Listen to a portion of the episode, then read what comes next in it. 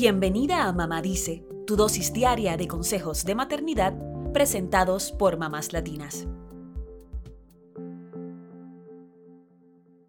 Llegó el Día del Amor, el Día de San Valentín, es decir, la fecha ideal para hablar de la relación con nuestra pareja, en especial cuando ya se ha formado una familia.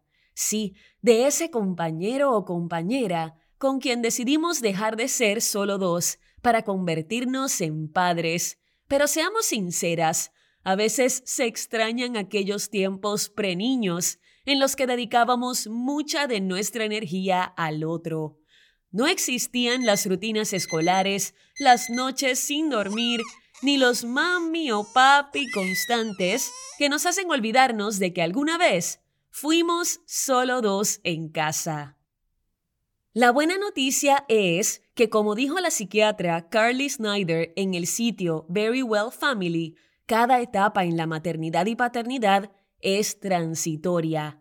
De hecho, podemos comprobarlo nosotras mismas cuando notamos que pareciera que fue ayer cuando nuestro hijo aprendió a caminar y hoy ya está en la escuela primaria.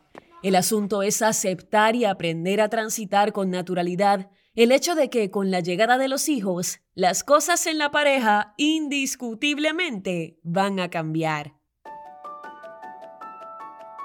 Entonces, a medida que la dinámica de la relación continúa cambiando, ¿cómo hacemos para mantenernos conectados? Bueno, afortunadamente hay algunas acciones que pueden hacer juntos para enfocarse en la relación y restaurar cualquier intimidad perdida.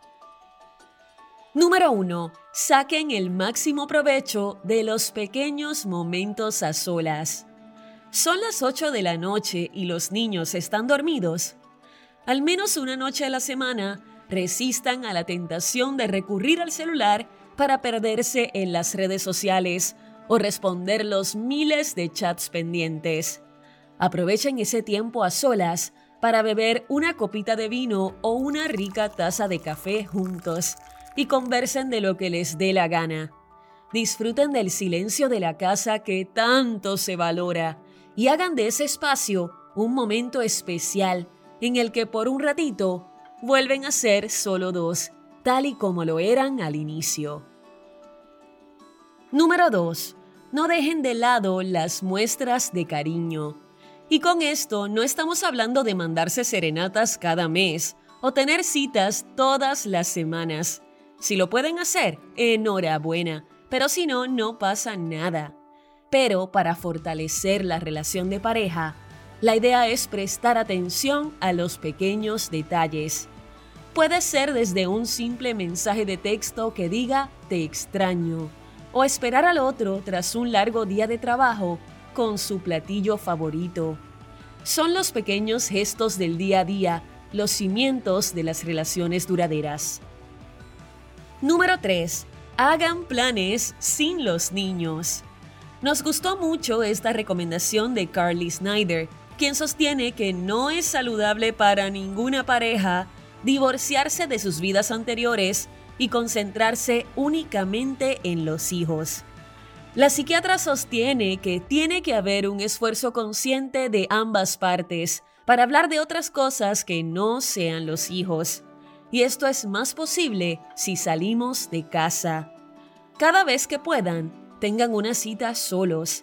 Puede ser incluso un almuerzo o un desayuno, pero denle prioridad a este ratito fuera de casa sin los hijos, para desconectar del rol de padres y conectar como pareja. Número 4. También dense el espacio que cada uno necesita. ¿Cómo vas a conectar con el otro si estás desconectado de ti mismo? Dedicarse tiempo para uno también fortalece la relación de pareja. Por eso, traten de darse su espacio y tiempo a solas para hacer aquello que más les guste o más necesiten. Puede ser algún deporte, salida con amigos o tiempo para la terapia. Por último, es posible que sientas que no das más y que estás colapsada con todas tus obligaciones, como para todavía darte el lujo de dejar a tus hijos y darte un tiempo para tener una cita con tu pareja o quedarte despierta un ratito más para mantener una conversación de calidad sin interrupciones. Por más sacrificio que parezca, cada segundo que le dediques a tu relación valdrá la pena, sobre todo si los dos están dispuestos a mantener la llama encendida. No olviden que además de padres, son compañeros, amigos, amantes. Entonces, ¿qué esperan para invertir tiempo y dedicación el uno con el otro?